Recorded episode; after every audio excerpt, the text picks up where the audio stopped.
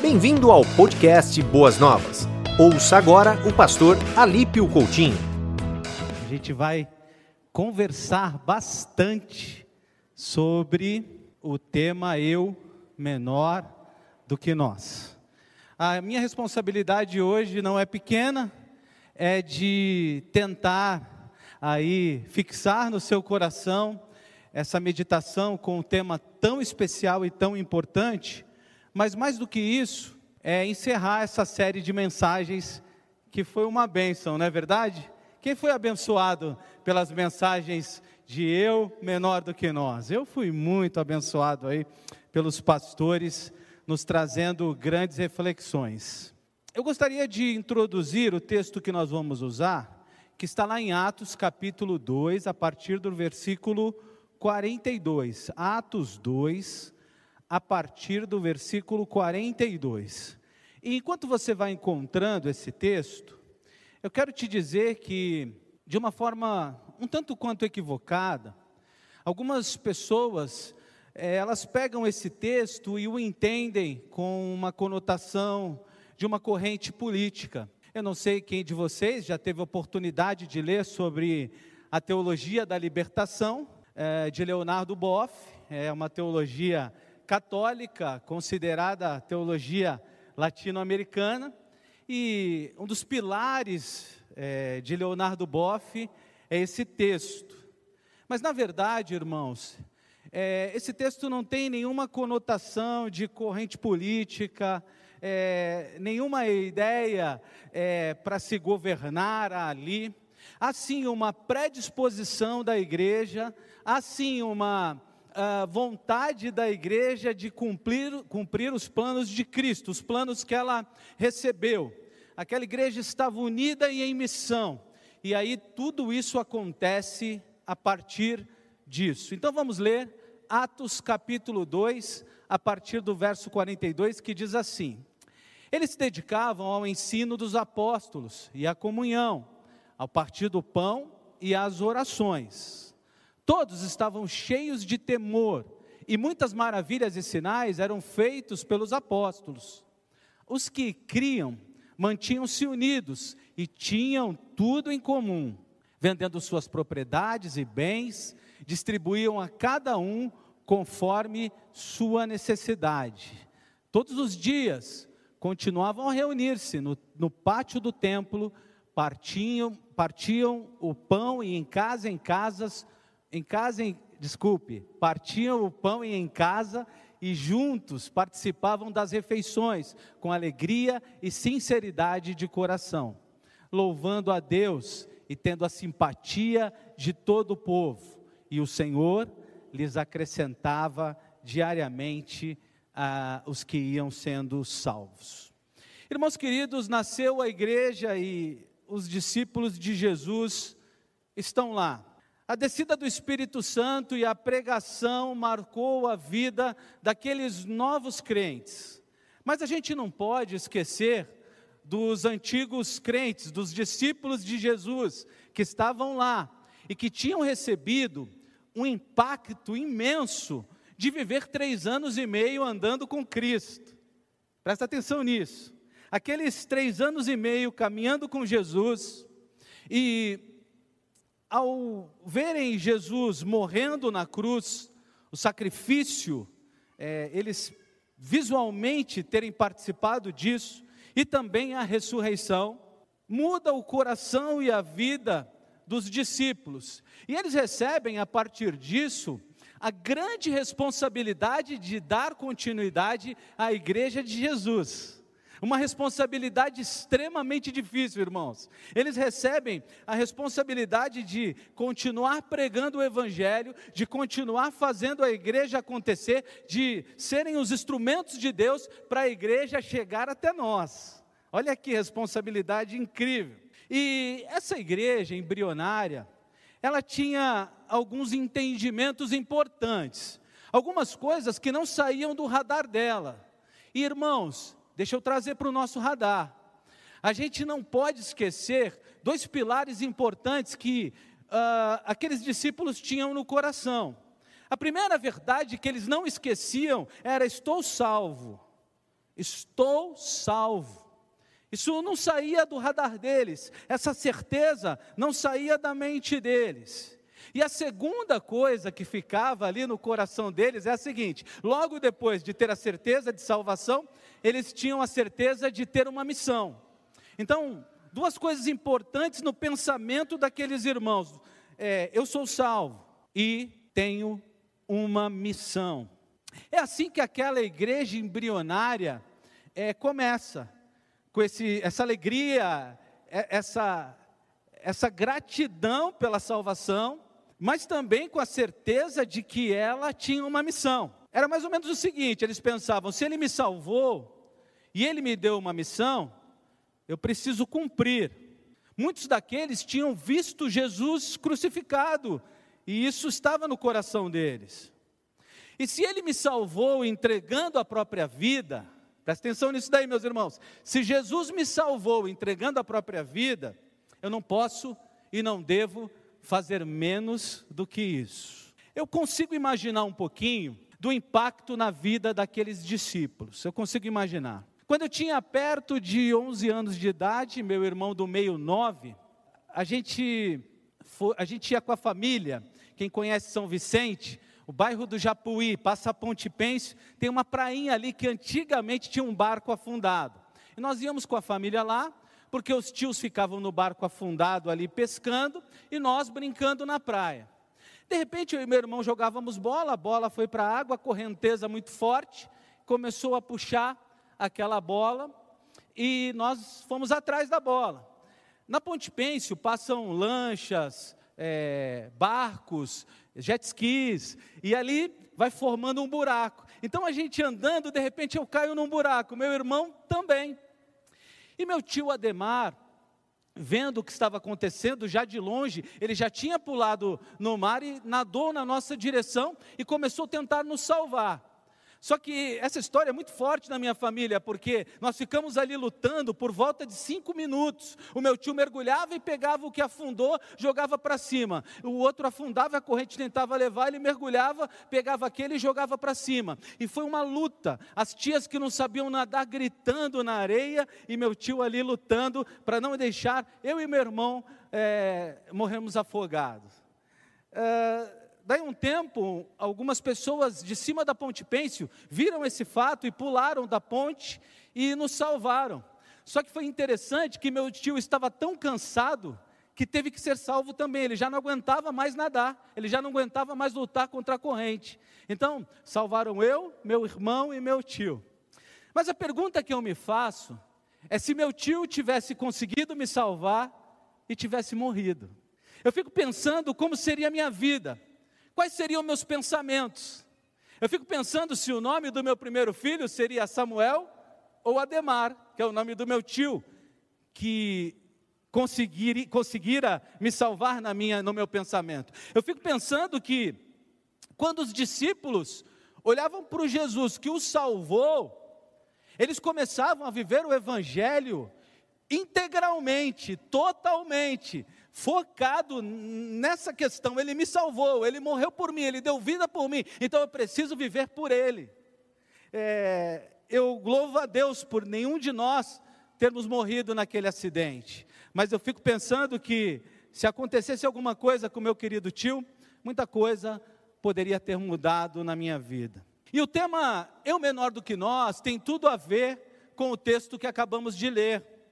Porque os discípulos, irmãos, discípulos de Jesus, que eram aqueles e somos nós, entenderam claramente, irmãos queridos, claramente como viver depois de terem visto Jesus na cruz.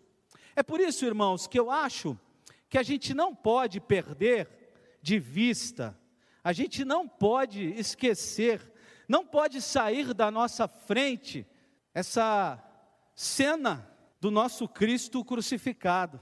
A gente não pode perder de vista o tamanho do sacrifício de Jesus, porque foi justamente esse sacrifício que fez com que aqueles discípulos vivessem o Evangelho de forma tão especial. Eles entenderam para quem e por que viver. Eles entenderam que se Cristo havia morrido por eles, dado vida por eles, eles precisavam focar a vida deles em Cristo. Nossos irmãos da igreja primitiva estabeleceram como prioridade de vida viver para Cristo, igual todos nós, amém ou misericórdia? Cuidado, hein, irmãos? Cuidado. E é bem interessante como essa ideia pegou. Essa ideia é, veio para o coração, uh, não só dos discípulos, mas o apóstolo Paulo chega a dizer: Olha, Cristo vive em mim. Não vivo mais eu, mas Cristo vive em mim.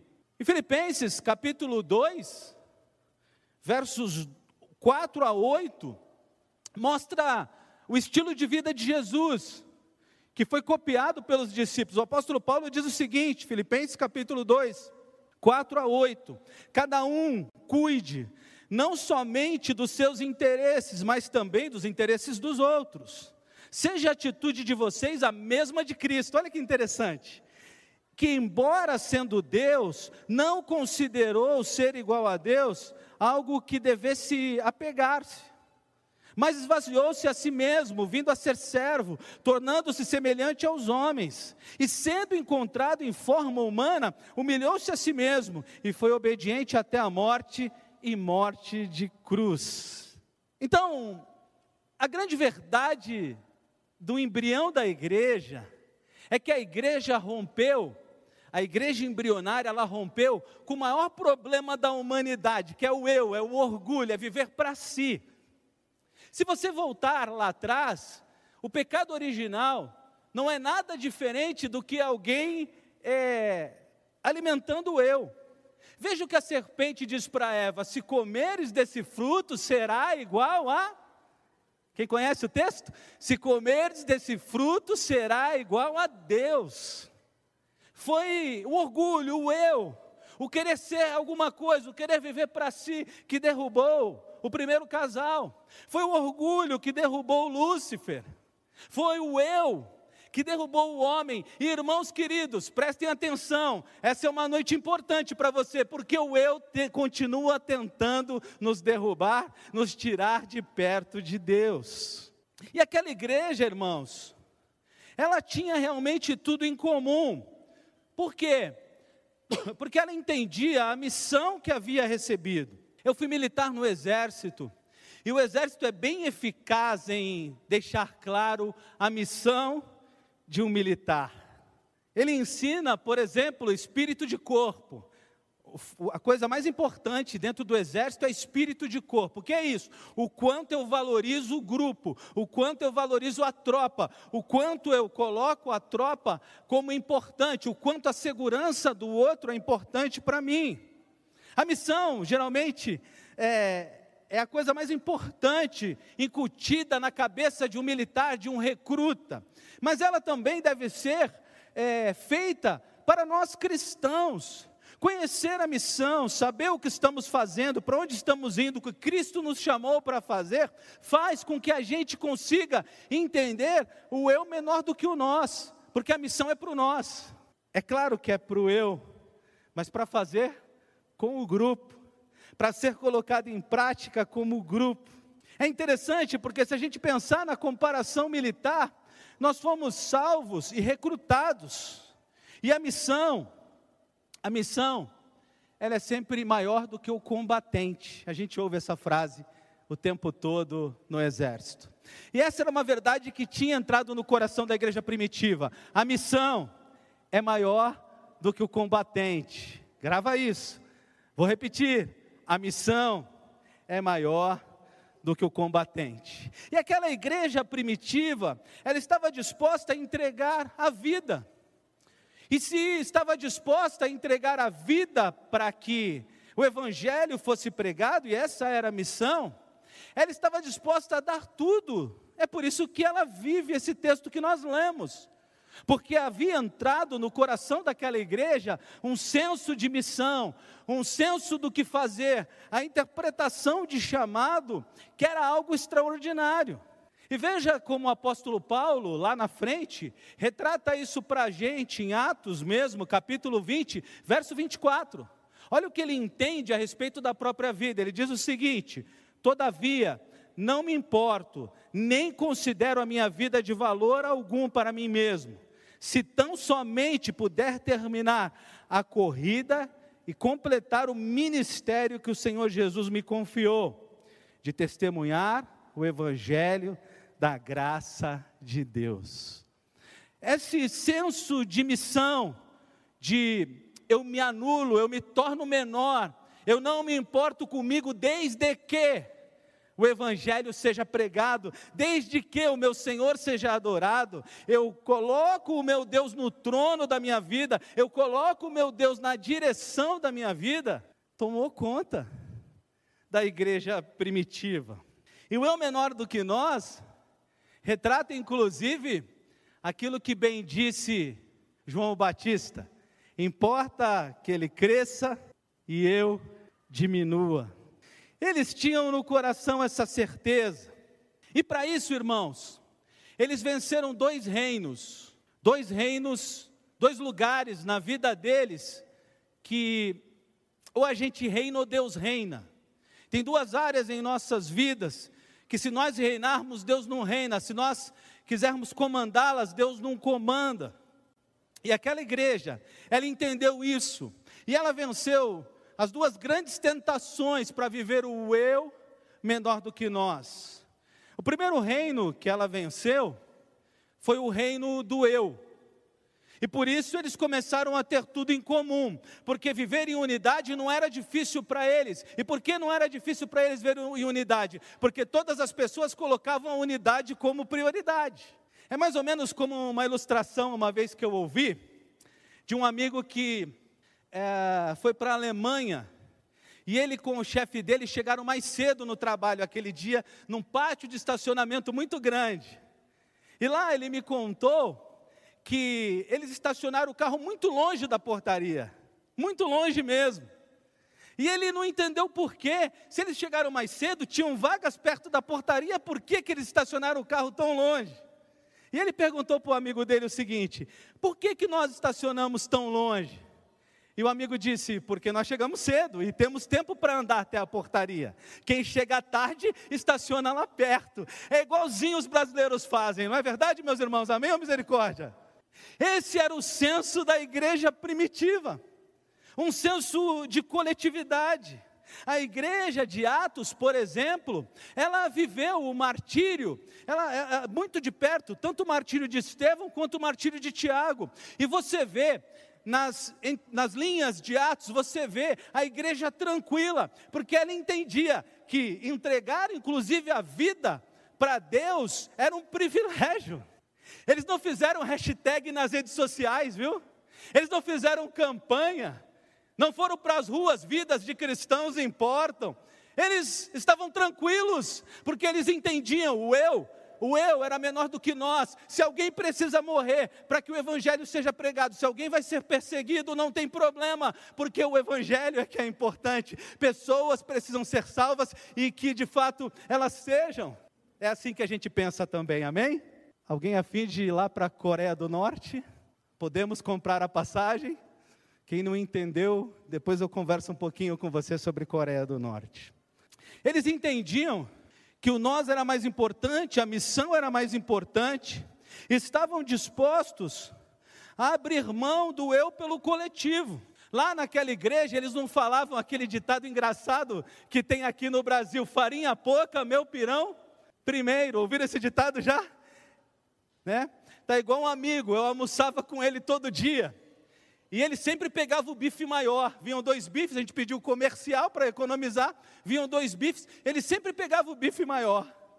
E um dia eu falei assim para ele, meu amigo, por que, que você faz isso? Você sempre pega o bife maior. Ele falou, se você fosse pegar primeiro, qual você pegaria? Eu disse, o menor, então. Ele falou, então tá certo. eu só estou facilitando as coisas. E eu fiquei pensando, esse pessoal gosta de ser esperto, né? A igreja primitiva não tinha isso no coração. Eles entendiam claramente, irmãos, que o senso do coletivo, aquela igreja oferecia ao mundo o fruto do Espírito. Eles conseguiam dizer para as pessoas o seguinte: a nossa preocupação é com os perdidos, a nossa preocupação é viver o Evangelho, a nossa preocupação é glorificar a Cristo. É por isso, irmãos, deixa eu perguntar uma coisa aqui. Tem muita gente com raiva de crente, de igreja? Tem muita gente, vocês acham? Foi a enquete aqui deu empate quase. Hoje é dia de medir né, o Ibope, né? Irmãos, aquela igreja caía na graça do povo. E ela caía na graça do povo justamente porque ela vivia os princípios mais profundos do Evangelho.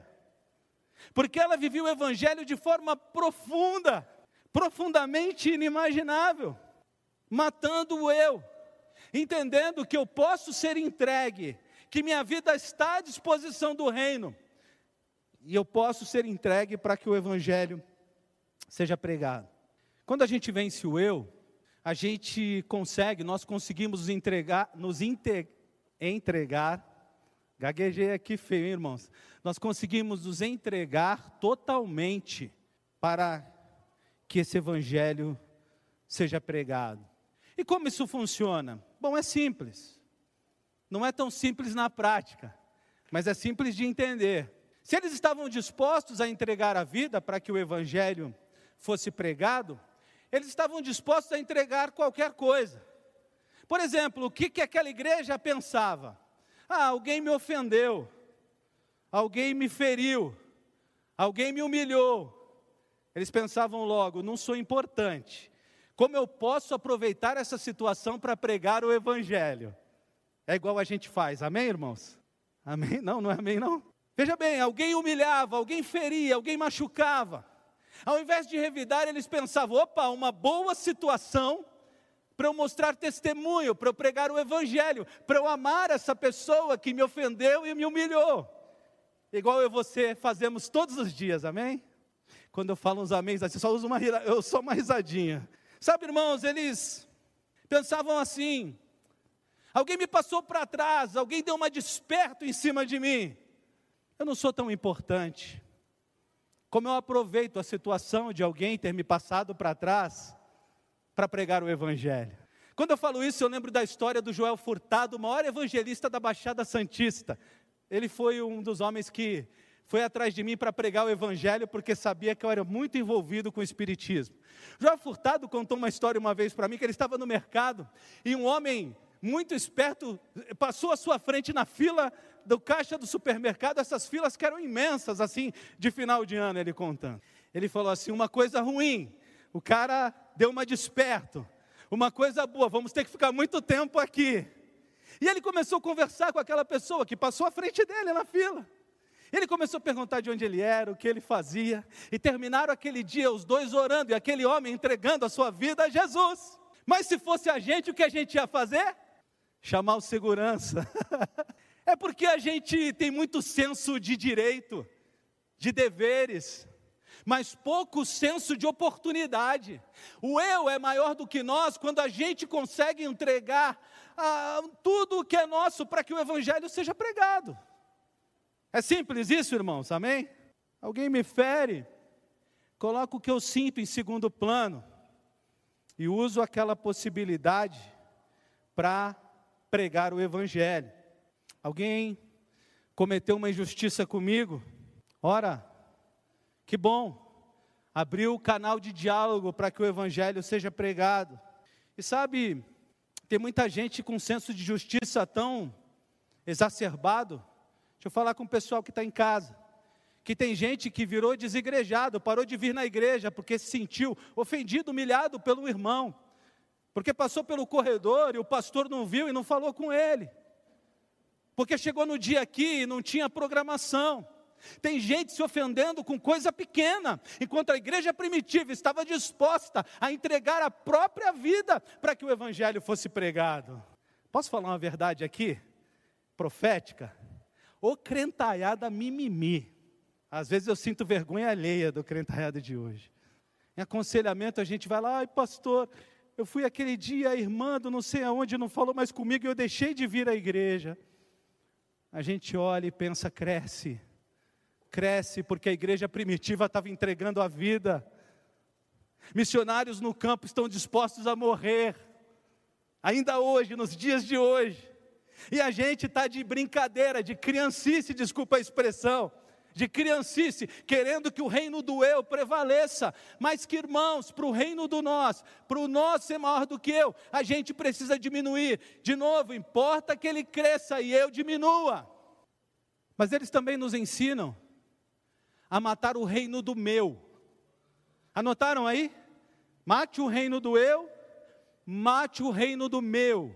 E é interessante, não sei se dá para projetar aí, meus irmãos, ainda os versículos 45 em diante, para a gente ler de novo, do capítulo 2 de Atos.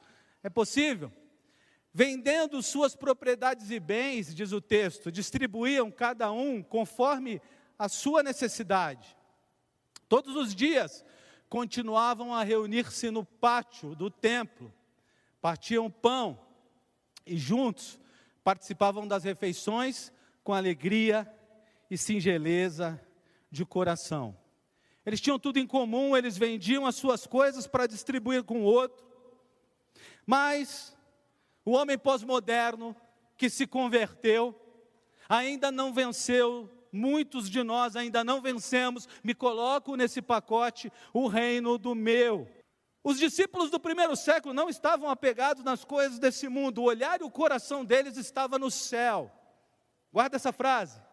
O olhar e o coração dos discípulos do primeiro século estava no céu. O que importava para eles é que tudo que eles eram, tudo que eles tinham, pudesse sinalizar o reino de Deus. Mas o reino do meu nos pegou de jeito. Posso fazer uma ilustração aqui? Eu já quebrei um celular pregando, eu não vou fazer isso de novo, porque eu achei que tinha feito um negócio mal legal, depois eu tive que comprar outro, não adiantou nada. Então não vou fazer de novo. Mas se meu celular cai agora no chão e quebra, o que você acha que eu vou fazer na segunda-feira? E se eu comprar um celular bem simples aí, eu custo, gasto, gasto aí em torno de mil, mil e quinhentos reais, é isso? Celular simples. É isso? Então, se quebra hoje aqui, acontece um acidente, amanhã eu compro outro, não é assim? E se tivesse um missionário aqui hoje me pedindo R$ 1.500 para fazer alguma coisa que ele precisasse, da mesma forma como eu ia comprar o celular, se o meu quebrasse, é claro que eu ia doar os R$ 1.500 para o missionário, amém ou misericórdia? Esse é o reino do meu, esse é o reino do meu, onde a gente consegue olhar necessidades onde não tem. Se você quiser fazer uma oferta missionária, eu tenho dezenas de lugares para indicar para isso acontecer. Mas eu sei, eu sei, irmãos, que isso não toca tanto o nosso coração quanto deveria. Eu trabalhei captando recursos para missões, e às vezes chorando, pedindo recursos para socorrer alguém. Eu via pessoas com condição de fazer alguma coisa, mas o reino do meu estava no coração. O reino do meu, na minha opinião, é um reino diabólico e que ofusca a nossa pregação. Ofusca. As pessoas de fora não conseguem ver gente que tem o reino do meu e ama Jesus. Parece que essas duas coisas não são compatíveis. Eu me lembro de uma ovelha minha que num culto de domingo pediu para dar o testemunho, quando eu era pastor em Guarujá. E aí ele começa o testemunho dizendo o seguinte: irmãos, hoje eu quero contar uma bênção muito especial. Tem um rapaz lá no serviço que está passando uma necessidade muito grande. Eu falei, ai meu Deus, onde ele vai chegar? Sabe que pastor treme na base quando alguém quer dar um testemunho, irmãos. E aí ele disse, e ele está passando uma necessidade muito grande, eu estava orando para poder comprar um computador. E essa pessoa do meu trabalho tem um computador que valia dois mil reais e ele me vendeu por 400 reais. Amém, igreja? Eu disse, misericórdia, dá esse microfone aqui. Aquele dia eu fiquei irritado. Eu peguei aquela palavra daquele irmão e disse, irmãos, não façam isso. Se alguém perto de você está precisando de 400 reais e você pode abençoar, por favor, abençoe. Não se aproveite, não compre nada dele. Cuide das pessoas, sinalize o reino de Deus. Mas às vezes a gente faz assim, não é verdade? Às vezes a gente se acostuma com esse mundo capitalista. E a gente vive o reino do meu. Mas a igreja primitiva não fazia assim. E interessante como o reino do meu tem muitas esferas. O meu porteiro, a minha faxineira, o meu garçom. Ora, a faxineira que vai na sua casa não tem sido tratada com amor, carinho e misericórdia? Você nunca pensou em pregar o evangelho para ela e dizer assim: para duas horas da tua faxina, senta aqui comigo, eu quero te falar de Jesus? Ah, meu irmão, talvez o seu eu precise baixar um pouquinho mais. O pastor Wagner, invariavelmente, me levava para almoçar antes de eu chegar aqui, para me orientar em várias áreas, inclusive com relação à Junta de Missões Mundiais. E a gente estava orando para chegar aqui no tempo de Deus. E o interessante, a primeira vez que ele me levou para almoçar, eu tinha tido uma experiência muito ruim naquela semana. Eu tinha almoçado, eu e um pastor, e o pastor tratou o garçom de uma forma que eu fiquei estarrecido, pondo apelido, gritando, menosprezando, reclamando. E teve uma hora que na mesa ele me chamou de pastor. Eu falei, misericórdia, dá conta que eu vou embora. Mas o pastor Wagner me levou para almoçar. E assim que ele sentou na mesa, o garçom chegou, ele perguntou o nome do garçom. E era Hélio, o nome desse garçom, eu nunca mais vou esquecer. E o pastor Wagner disse: Hélio, você vai nos servir, mas eu também estou aqui para servir você. Eu sou um pregador do Evangelho eu quero orar pela tua vida. E naquele dia o pastor Wagner me ensinou que o reino do meu, ele não é o meu garçom. Na verdade, sou eu que estou ali com a oportunidade de servi-lo. E servi-lo sinalizando o reino de Deus para ele. O reino do meu, o reino do meu precisa cair por terra. E se nós entendermos isso, a gente sempre vai estar em missão, por onde quer que a gente passar. Onde quer que a gente for, o Evangelho vai estar sendo sinalizado, porque eu estou ali, não para me satisfazer, não para buscar as minhas coisas, mas para sinalizar o reino de Deus. Nós precisamos partilhar mais e eu quero citar uma frase de um post que eu li hoje. Eu não tive tempo de buscar o autor da frase, mas se você quiser, você pode fazer isso. Se você possui mais do que precisa, construa uma mesa maior, não um muro mais alto.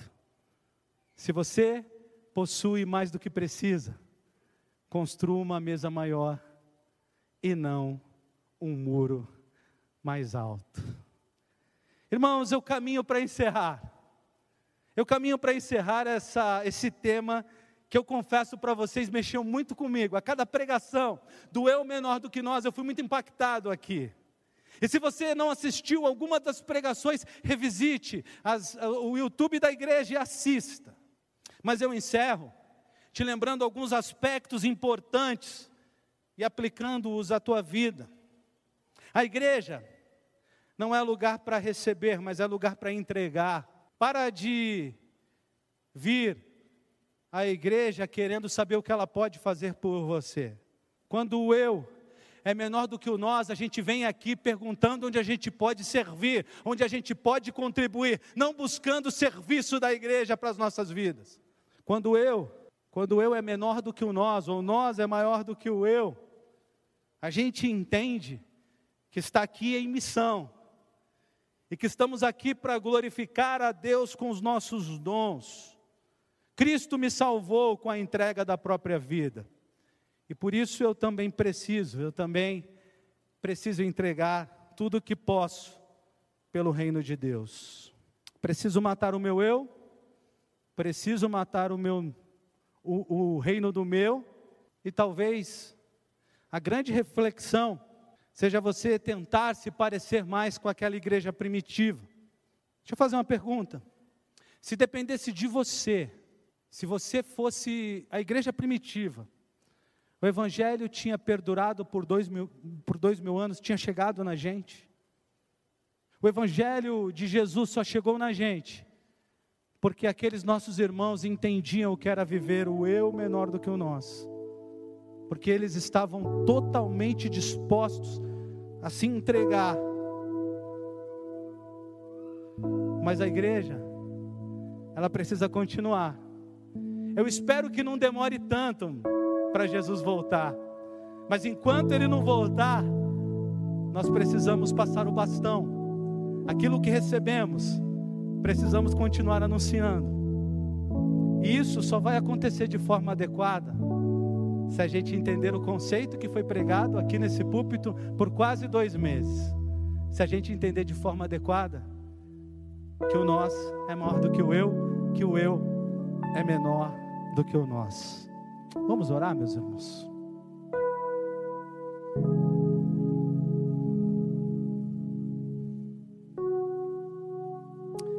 Falei coisas muito sérias aqui. E com certeza o Espírito Santo ministrou aí ao teu coração. Eu não sei que áreas ou que área ele mais ministrou na tua vida. Eu sei que quando eu preparava essa mensagem, o Espírito Santo de Deus falou muito, mas muito comigo, e em muitas áreas que eu preciso crescer e mudar. Talvez nessa oração você queira entregar alguma coisa ao Senhor para vencer o reino do eu, para vencer o reino do meu, ou talvez coisas que só você e Deus saibam, mas que você sabe que precisam ser vencidas para que o Evangelho seja pregado e sinalizado de forma adequada. Se você, por algum motivo, quer entregar algo ao Senhor e fazer essa oração comigo, fique de pé aí no seu lugar, porque eu quero orar com você. Eu quero colocar a tua vida e a minha diante do Senhor.